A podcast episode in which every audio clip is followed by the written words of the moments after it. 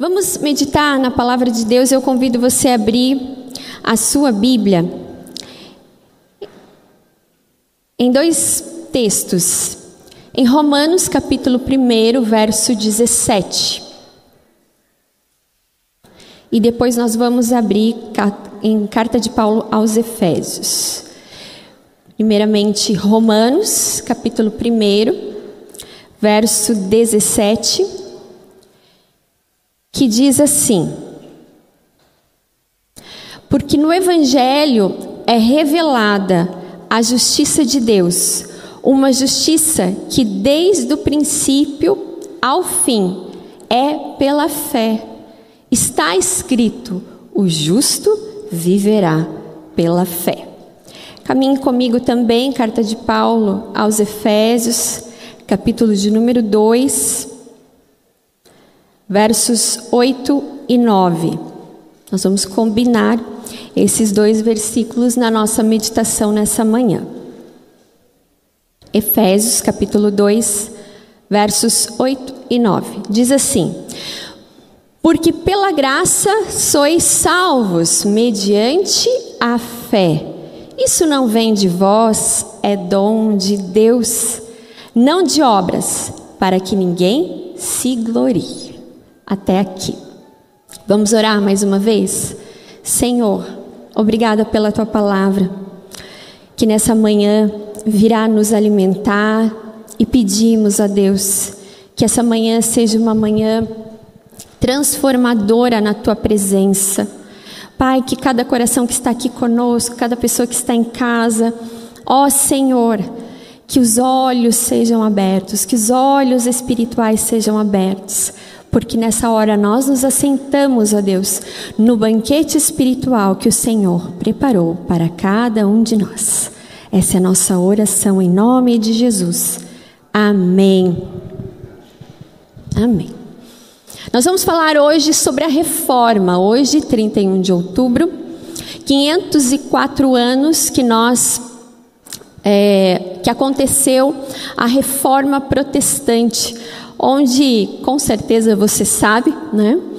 Martim Lutero afixou no templo é, de Wittenberg 95 teses, das quais versavam sobre diversos temas da palavra de Deus, mas ah, o que motivou Lutero foi mesmo a questão ah, das indulgências, e ele rompeu ele e outros uh, reformadores romperam assim com os desmandos que aconteciam no papado, com os desvios que estavam acontecendo doutrinariamente dentro da igreja.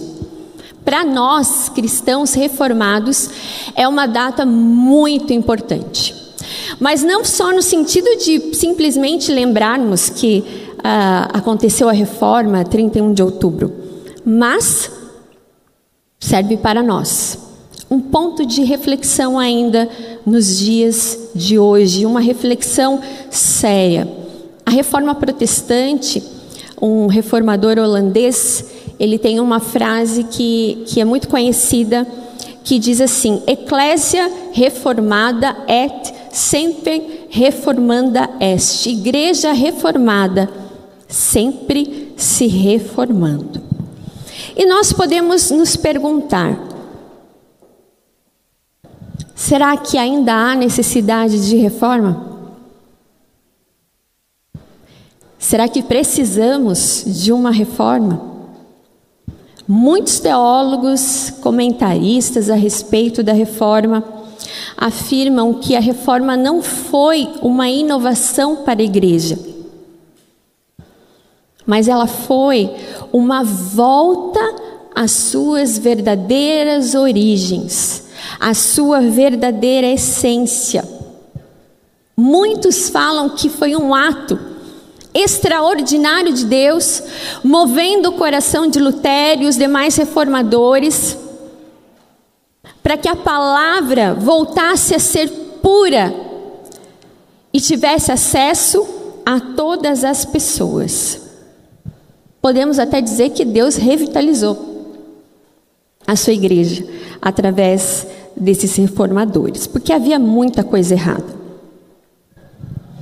Havia ah, muito poder nas mãos do clero, nas mãos dos papas, havia um distanciamento entre é, igreja e povo, a confusão doutrinária, porque o povo não, não lia, era só aqueles que ah, tinham acesso à Bíblia, às Escrituras. Havia uma liderança corrupta.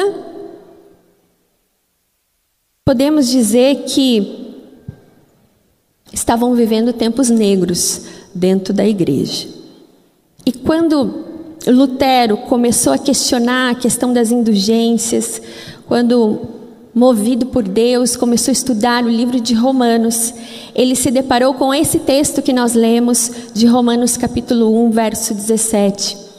E os olhos dele foram abertos e o Espírito Santo do Senhor iluminou, trazendo compreensão verdadeira de que somos justificados pela fé.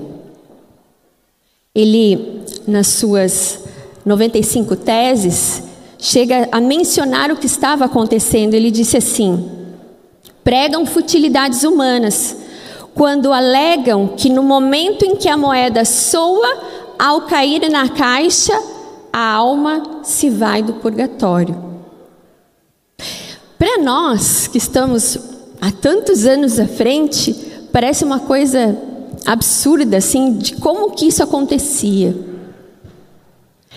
Mas quando talvez nós olhamos algumas, é, alguns segmentos dentro de, do, dentro da, é, dentro de algumas igrejas, dentro de um movimento, né, que se chama evangélico, eu gosto mais de dizer que eu sou cristã.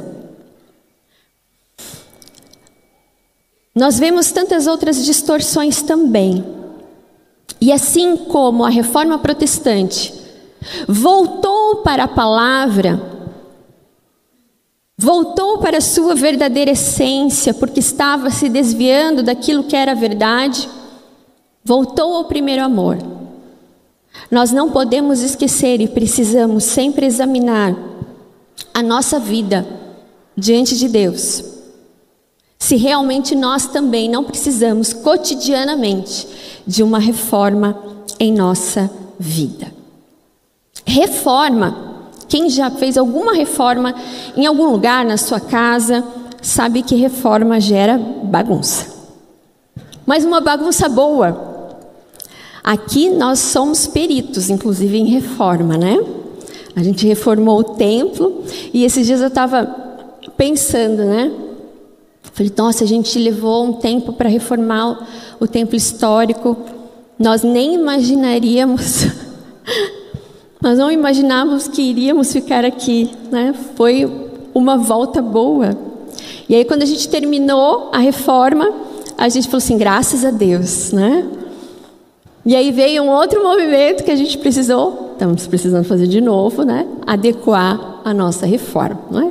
Deus é maravilhoso, né? Ele sabe o que faz. Mas toda reforma exige de nós que nós tiremos algumas coisas do lugar, para que elas fiquem no lugar certo. Algumas coisas são trocadas, outras coisas são jogadas fora, porque já não tem mais utilidade. E a reforma protestante causou justamente isso, um rebuliço. para tirar coisas que não vinham de Deus e para trazer luz para todos aqueles que se denominavam cristãos. Nós precisamos, nos dias atuais, como povo de Deus, como igreja do Senhor, examinar a nossa vida e ver se nós também não precisamos dessa reforma do Espírito Santo. A reforma protestante foi uma reforma espiritual possibilitou que o povo tivesse a plena compreensão da palavra de Deus e do querer do Senhor. Por isso, nessa manhã eu queria meditar com você sobre nós termos uma vida reformada. E com base nos pilares da reforma que nós vamos estudar nessa manhã, que você possa deixar o Espírito Santo do Senhor reformular o seu pensamento, o seu coração, os seus sentimentos. Então eu convido você nessa manhã a deixar que o Espírito Santo do Senhor, iluminador, esse que abre os olhos, que traz compreensão, entendimento, as coisas que muitas vezes para nós não parecem tão entendíveis, que nessa manhã você deixe o poder do Espírito Santo abrir o seu coração e transformar a sua vida. E a primeira base para termos uma vida reformada entendendo que é uma reforma espiritual, ela é baseada somente na palavra de Deus. A reforma tem cinco solas. E esse é um deles. Somente as escrituras sagradas, somente a palavra de Deus. Ela foi a volta ao evangelho. E a leitura e a interpretação genuína dos preceitos bíblicos descortinou a cegueira e derrubou todas as mentiras que estavam sendo pregadas naquela época. O Espírito do Senhor que se move em todos os tempos, em todas as épocas, ele moveu o coração de Lutero. Quando ele se deparou com esse texto de Romanos, ao estudar Romanos, ele teve a iluminação do alto. E ele entendeu: opa, peraí, está tudo errado. Os reformadores entenderam que as escrituras sagradas, ela, ela é inspirada por Deus, porque assim mesmo diz na sua palavra em 2 Timóteo capítulo 3, versos 16 e 17. Toda a escritura é inspirada por Deus, é útil para o ensino, para a repreensão, para a correção e para a instrução na justiça, para que o homem de Deus seja apto e plenamente preparado para toda boa obra. Podemos afirmar que, quando nós nos deparamos com as verdades contidas nas Escrituras Sagradas, não tem mais como nós sermos os mesmos. Porque o Espírito Santo do Senhor toca no nosso coração, abre os nossos olhos e nos mostra qual é o querer e qual é a vontade de Deus para nós. E não só no estudo, e não só na leitura, mas também na aplicação dessas verdades bíblicas. Ter uma vida reformada, irmãos e irmãs, é ter um compromisso com as Escrituras, palavras, em obediência, em leitura, em meditação. Eles voltaram ao Evangelho puro e simples. E eles baseavam que Deus, enquanto você lê a palavra de Deus, é o próprio Deus falando com você. Você já deve ter experimentado isso na sua vida. Deve estar experimentando isso na sua vida. Que ao ler a palavra de Deus, as coisas se encaixam, parece que foi feito para você. Porque é o Espírito Santo do Senhor te iluminando e falando contigo. Calvino, ele fez uma distinção interessante entre escritura e palavra de Deus.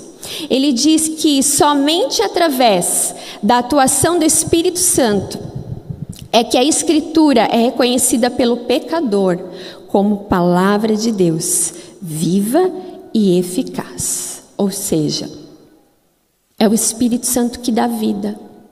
É o Espírito Santo que nos traz a compreensão e a iluminação, iluminando as nossas mentes, para entendermos as Escrituras sagradas.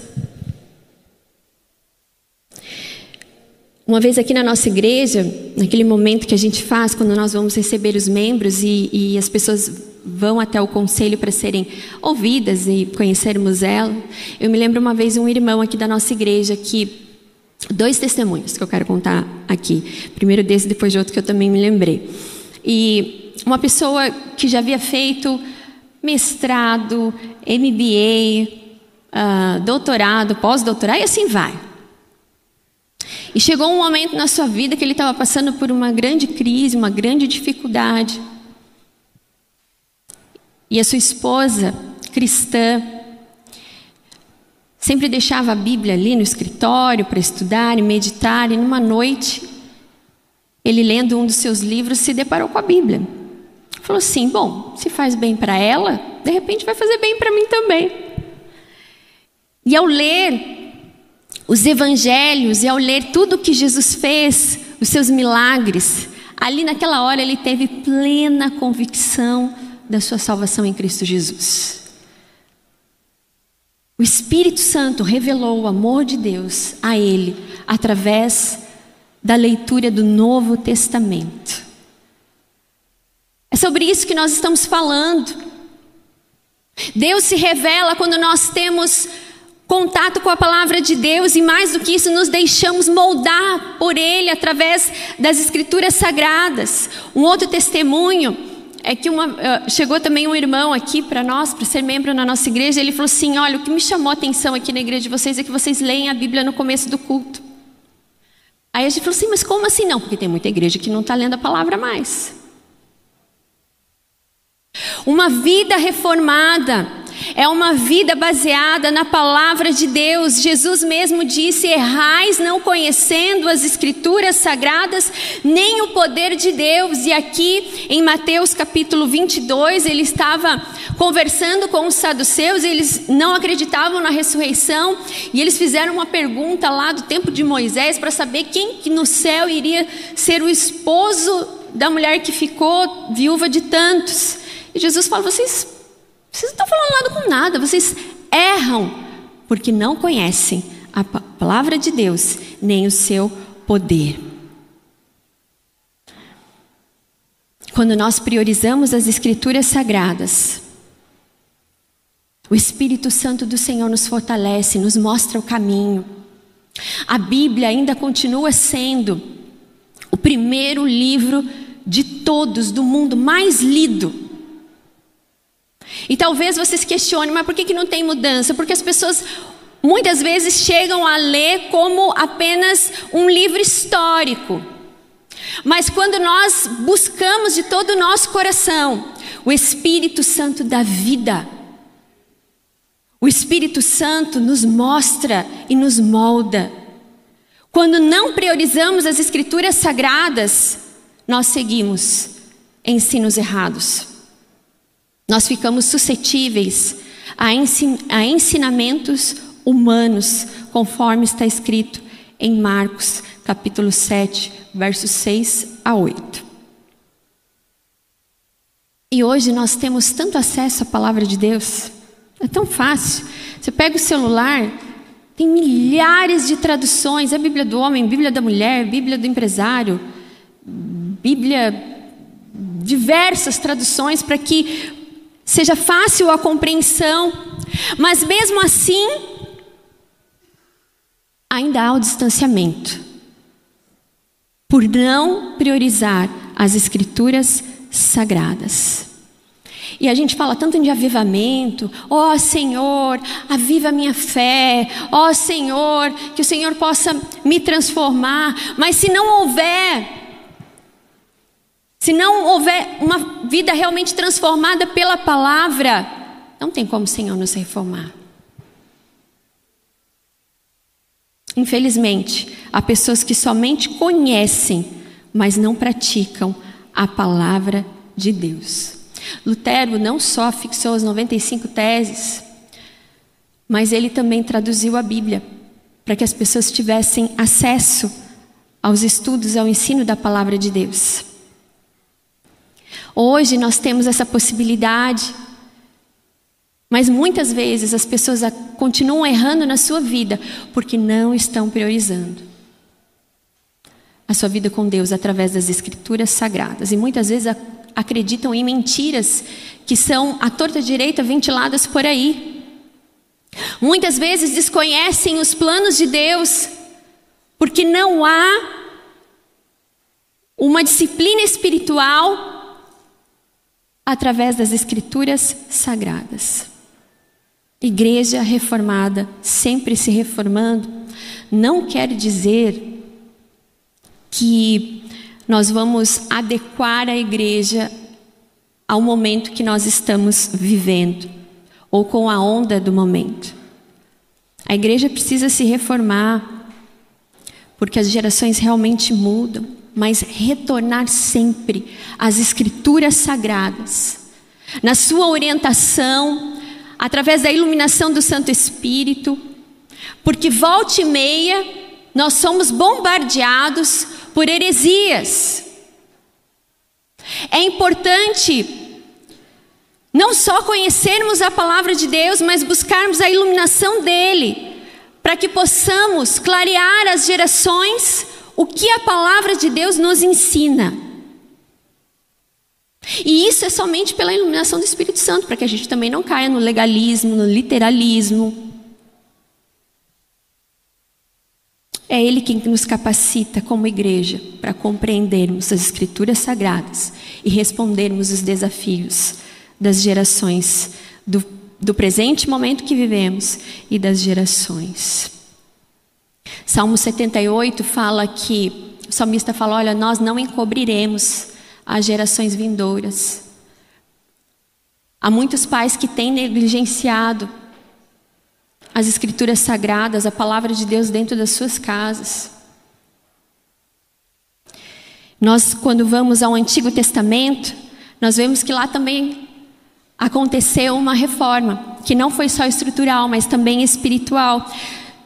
E nessa reforma, que conta no livro de 2 Reis, capítulo de número 22, fala sobre o momento que eles encontraram o livro da lei.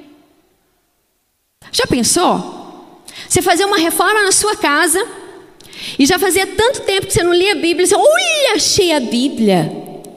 É mais ou menos isso que aconteceu no tempo do rei Josias. A situação dele era muito complicada porque já fazia 57 anos que o povo estava vivendo a idolatria, que o povo estava vivendo no misticismo, porque haviam se desviado das, das escrituras sagradas e do livro da lei. Mas após então, o rei, o rei Josias Após eles encontrarem o livro da lei, o rei Josias fez uma reforma total. Mandou tirar todos os ídolos, todos os templos erguidos a ídolos que não fosse Deus verdadeiro. E foi aí que eles começaram a voltar e reestabeleceram a aliança de Deus com o seu povo. Nós precisamos voltar nos dias de hoje a essa disciplina espiritual que muitas vezes é negligenciada pelo povo de Deus. E deixar que o Espírito Santo ilumine, nos transforme e nos renove. Há um vídeo na internet que há muito tempo circulou, alguns anos atrás, de uma chinesa recebendo a Bíblia pela primeira vez.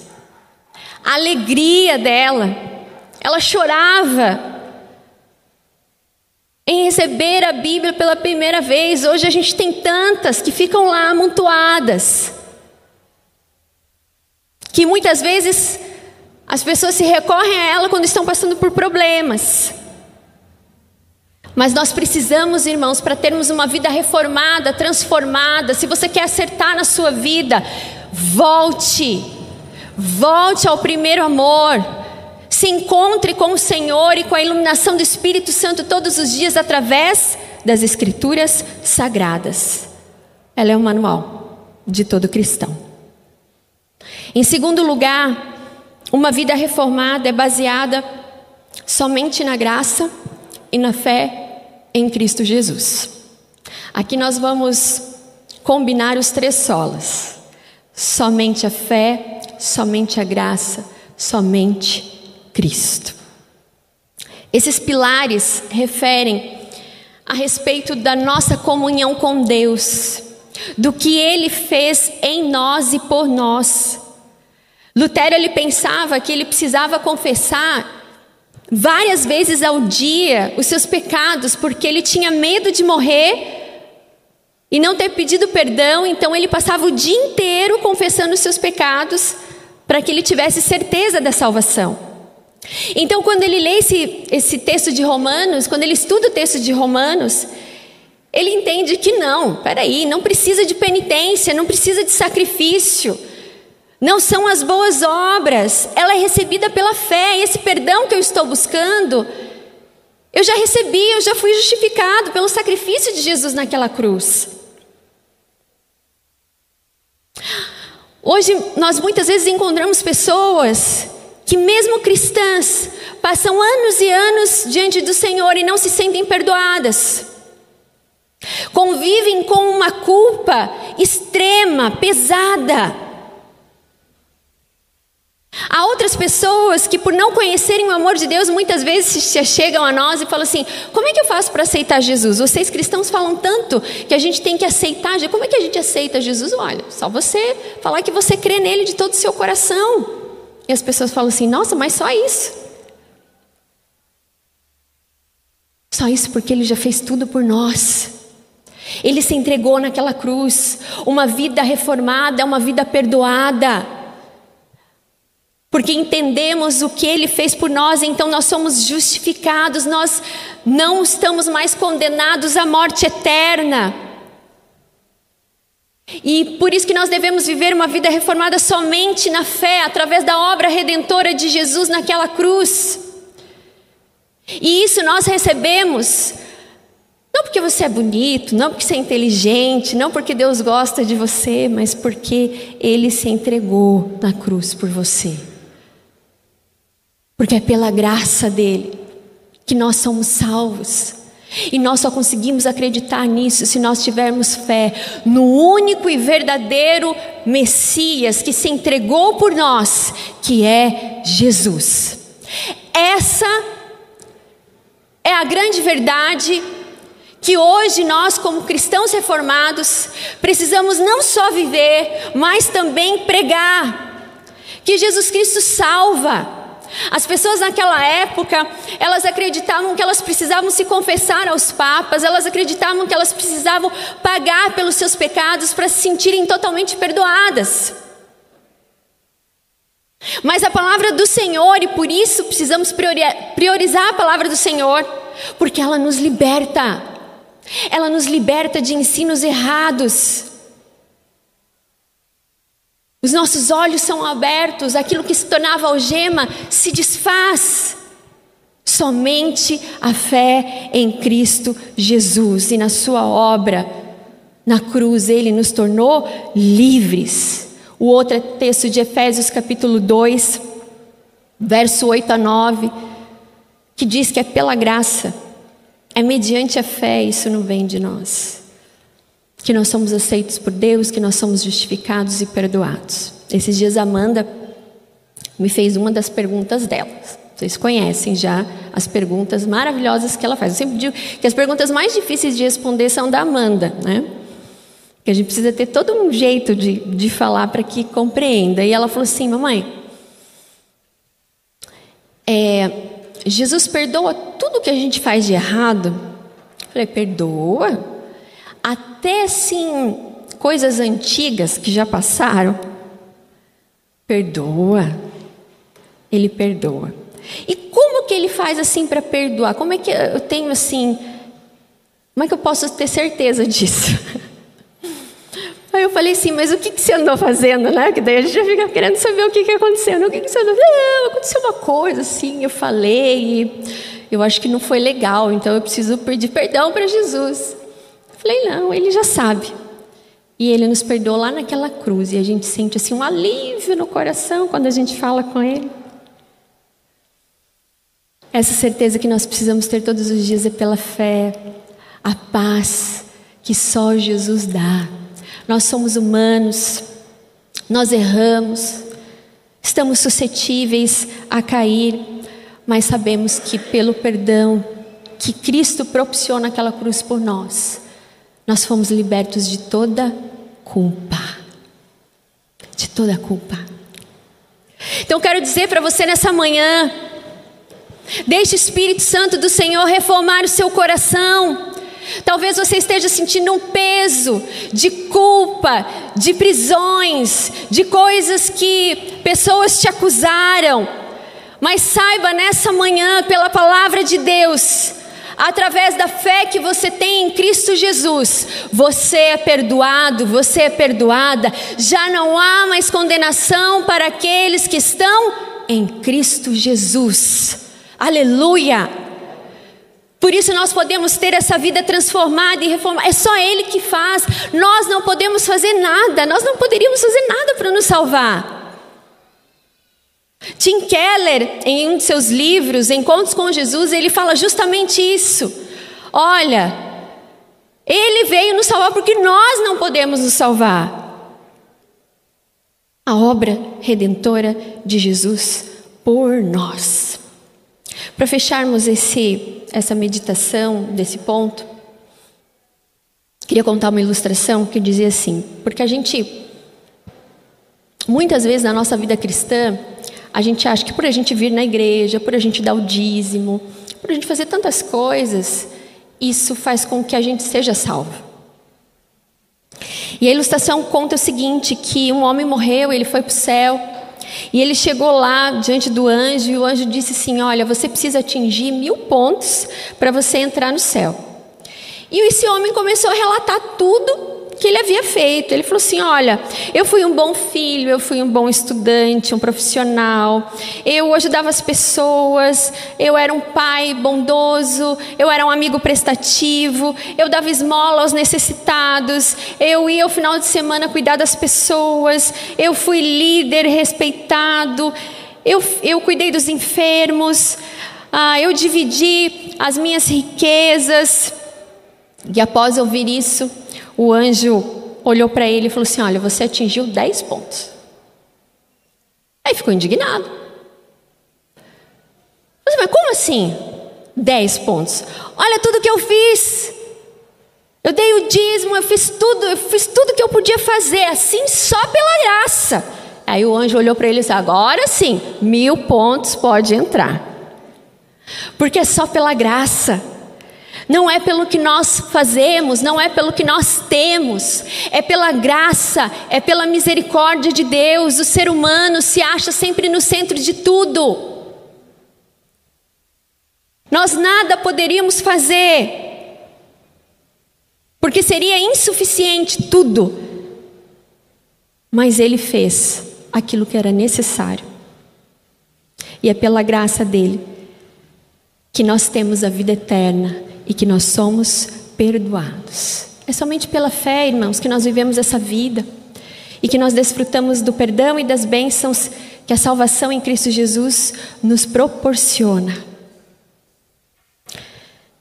Que você nessa manhã possa viver essa vida reformada, de entender que a graça de Deus te alcança todos os dias, que o amor de Deus te alcança todos os dias te perdoando, te justificando, te fortalecendo. Lutero disse o seguinte: por merecimento ganhei o inferno, mas pela graça ganhei o céu. Há uma canção, um hino muito bonito que nós cantamos na nossa igreja que fala: Preciosa graça de Jesus, que um dia me salvou Perdido andei sem ver a luz, mas Cristo me encontrou. Ah, se não fosse a graça de Deus, ah, se não fosse esse amor imerecido, ah, se não fosse a fidelidade do Senhor nas nossas vidas e esse amor que deu o seu próprio filho, nós estaríamos perdidos. Mas através da graça do Senhor, do seu amor, da sua fidelidade, é que nós temos livre acesso ao Pai. E nós podemos ter todos os dias uma comunhão íntima e genuína com o Senhor. Por isso, irmãos e irmãs, que nós possamos diante do Senhor não só confessar os nossos erros, os nossos pecados, mas que nós possamos falar, como Paulo, convém que ele cresça e eu diminua. Nós estamos vivendo um momento como sociedade em que as pessoas elas não estão nem aí para Deus, em que elas se gabam do que são, do que têm, por viverem, por vivermos numa sociedade materialista. Elas falam: eu não preciso de Deus, eu não preciso de salvação. Mas enquanto é tempo, através das Escrituras Sagradas, que nós conhecemos o plano salvífico de Deus para nós, que nós podemos viver tão somente pela fé em Cristo Jesus, tão somente pela graça em Cristo Jesus. As pessoas naquela época achavam que eram os papas que iriam dizer se elas eram salvas ou não. Nós temos alguém que morreu por nós, que é Jesus, o Filho de Deus. Ele é a nossa salvação. E somente a Deus, a nossa vida a nossa glória, a glória dele. Que nós possamos render isso sempre ao Senhor, através de uma vida que o glorifique, de uma vida verdadeiramente reformada. Esses dias eu vi uma frase que eu achei sensacional. Dizia assim: Deus não faz gambiarra, ele troca a fiação inteira. Quando nós vamos a Ele pela graça e pela fé em Cristo Jesus, Ele nos transforma. Ele nos renova. Quais são as coisas que dentro do seu coração, talvez nessa manhã, precisam ser reformadas pelo Santo Espírito do Senhor? Em terceiro e último lugar, uma vida reformada é baseada em glorificar a Deus e estar a seu serviço. Esse é o outro sola da reforma protestante. Sole deu glória. Somente a Deus glória. Naquela época, a igreja romana ensinava que as pessoas tinham que reverenciar os papas, tinham que, porque eles tinham poder né, de interferir na vida das pessoas diante de Deus, e as pessoas tinham que reverenciar a ponto de adorá-los. Hoje não é diferente. As pessoas querem glória para si mesmas. As pessoas querem ser cultuadas. Há pessoas que querem ser veneradas. E nós não devemos seguir esse caminho. Nem de querermos ser essas pessoas, e nem de prestar adoração a ninguém que não seja o próprio Deus. Por isso, somente a Ele a glória. A tendência humana é erguer ídolos para si, mas não só em, em pessoas, mas em coisas. Coisas que muitas vezes podem se tornar sagradas, ídolos em suas vidas. E tudo isso toma o lugar que somente deve ser do Senhor na nossa vida e no nosso coração. Muitas vezes há dentro da igreja pessoas que querem cultuar pastores. Ah, se não for pastor falando de tal, eu não vou. Fulano pastor de tal mudou, eu vou também mudar. Isso é fazer ídolo para si. Está indo na igreja por quê? Por causa de Deus, da sua palavra, ou por causa de pessoas? Não que não seja bom a gente elogiar e estar tá junto, e às vezes a gente gosta mesmo de ouvir, mas é o excesso. E muitas vezes há esse excesso, porque ela faz parte da tendência humana. Muitas vezes, o homem moderno busca para si próprio se vangloriar. Ah, eu consegui construir uma família maravilhosa. Ah, eu que sou muito inteligente, passei em 3, 10, 20 cursos. Nós precisamos aprender que nós não somos nada. E quanto mais nos chegamos próximos do Senhor, quanto mais temos relacionamento pessoal e íntimo com Deus, nós vemos que nós não somos nada, que tudo vem dele, conforme a Sua palavra, porque dele, por ele, para ele são todas as coisas. Glória, pois, a Ele eternamente. Amém. Assim deve ser uma vida reformada que glorifica somente a Deus. Senhor, tudo que eu tenho, tudo que eu sou é teu, está disponível para o Senhor, é para o Senhor, vem do Senhor. Nós fazemos isso quando nós damos o dízimo. Nós estamos dando glória a Ele, porque tudo que eu tenho pode ser uma moedinha de 10 centavos. Nem sei se existe mais, mas acho que deve existir. É dele. Ah, mas eu trabalhei em dinheiro. É do Senhor. Glória a Ele, não a nós. Se estamos vivos, se temos um emprego, se temos um salário, se temos vida, se respiramos, se temos família, a glória dele. E ele deve ser, a ele deve ser prestado culto.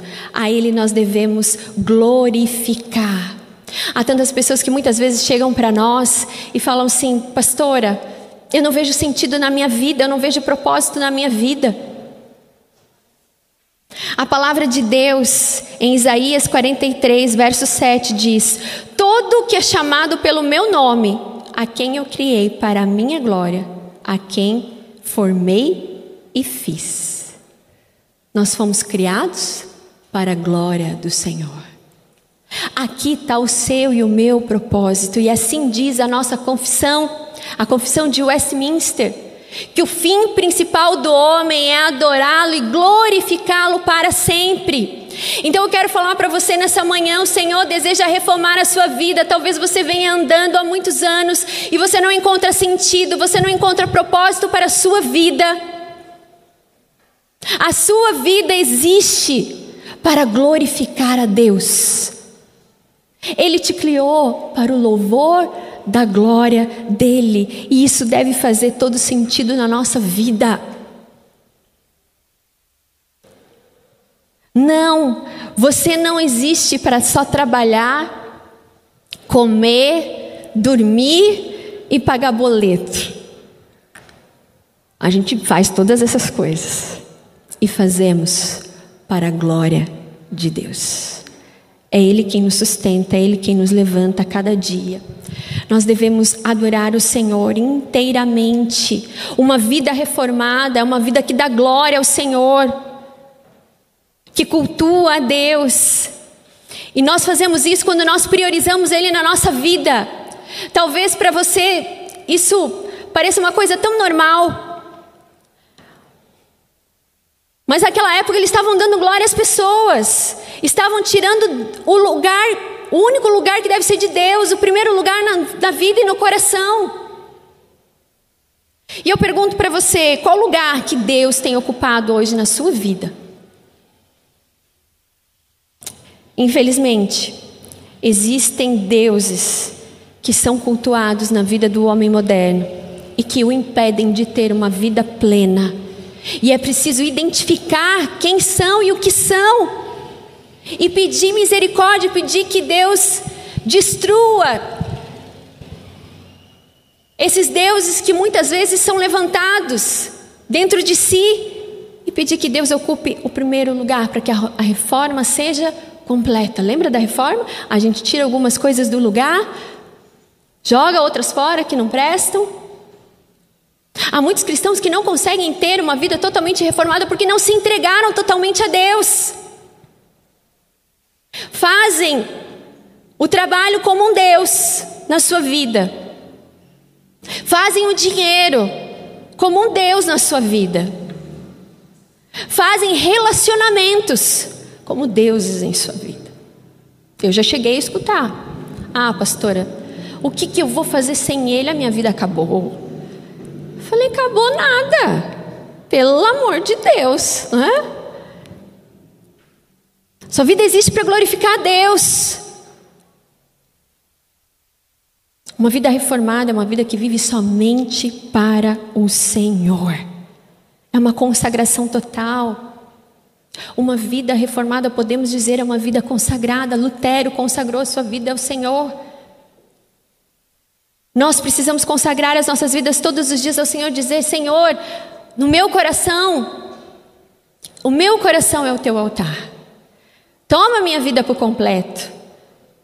E glorificar a Deus em todas as circunstâncias e em todas as situações. Porque através de Cristo, somente através de Cristo, nós somos reformados. De dentro para fora. E essa obra é uma obra contínua de restauração. De volta ao primeiro amor. Não deixemos, irmãos e irmãs, a secularização, não deixemos o momento presente, que muitas vezes vem tirar o lugar de Deus. Que nessa manhã você possa restaurar o altar de Deus no seu coração. E apenas eu queria pontuar que um dos temas também da reforma, além de dar glória a Deus, e nós damos glória a Deus com a nossa vida, mas também damos glória a Deus com o nosso serviço. Através da nossa missão, o sacerdócio real de todos os crentes. Essa glória a Deus nós damos através do nosso testemunho, através da nossa vida. E eu queria convidar você nessa manhã pela palavra que foi pregada, a construir a sua vida nesses cinco pilares da reforma e a deixar o Senhor Jesus fazer uma reforma espiritual no seu coração, para que a partir de hoje você não viva somente para você, não viva somente para suas coisas, mas que você entenda que a sua vida tem um propósito, o propósito de glorificar a Deus e torná-lo conhecido nessa terra através da sua vida, através da glorificação a Deus. Nós temos uma missão.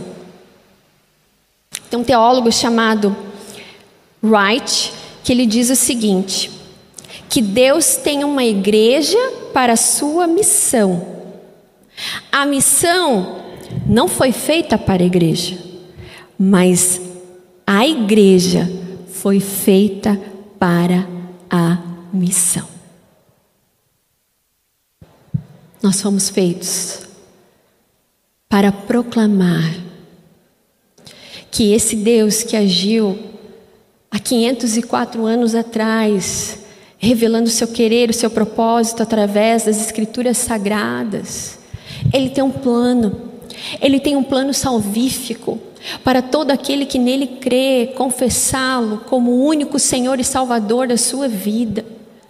A nossa missão como igreja, é proclamar que esse Deus é vivo, é verdadeiro, se relaciona conosco. Nós não precisamos mais de mediadores. Nós podemos, através da nossa oração, falar com esse Deus e ele se revela a nós, ele nos fortalece, a sua graça nos alcança e pela fé nós vamos vivendo de fé em fé no Filho de Deus com os olhos firmados e fixados no Autor e Consumador da nossa fé.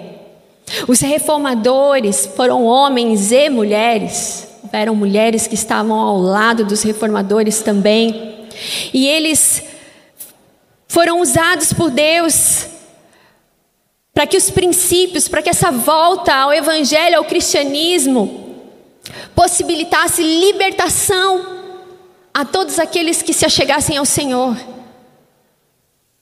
Eu quero dizer para você nessa manhã, você e eu, Igreja do Senhor, somos os reformadores desse tempo.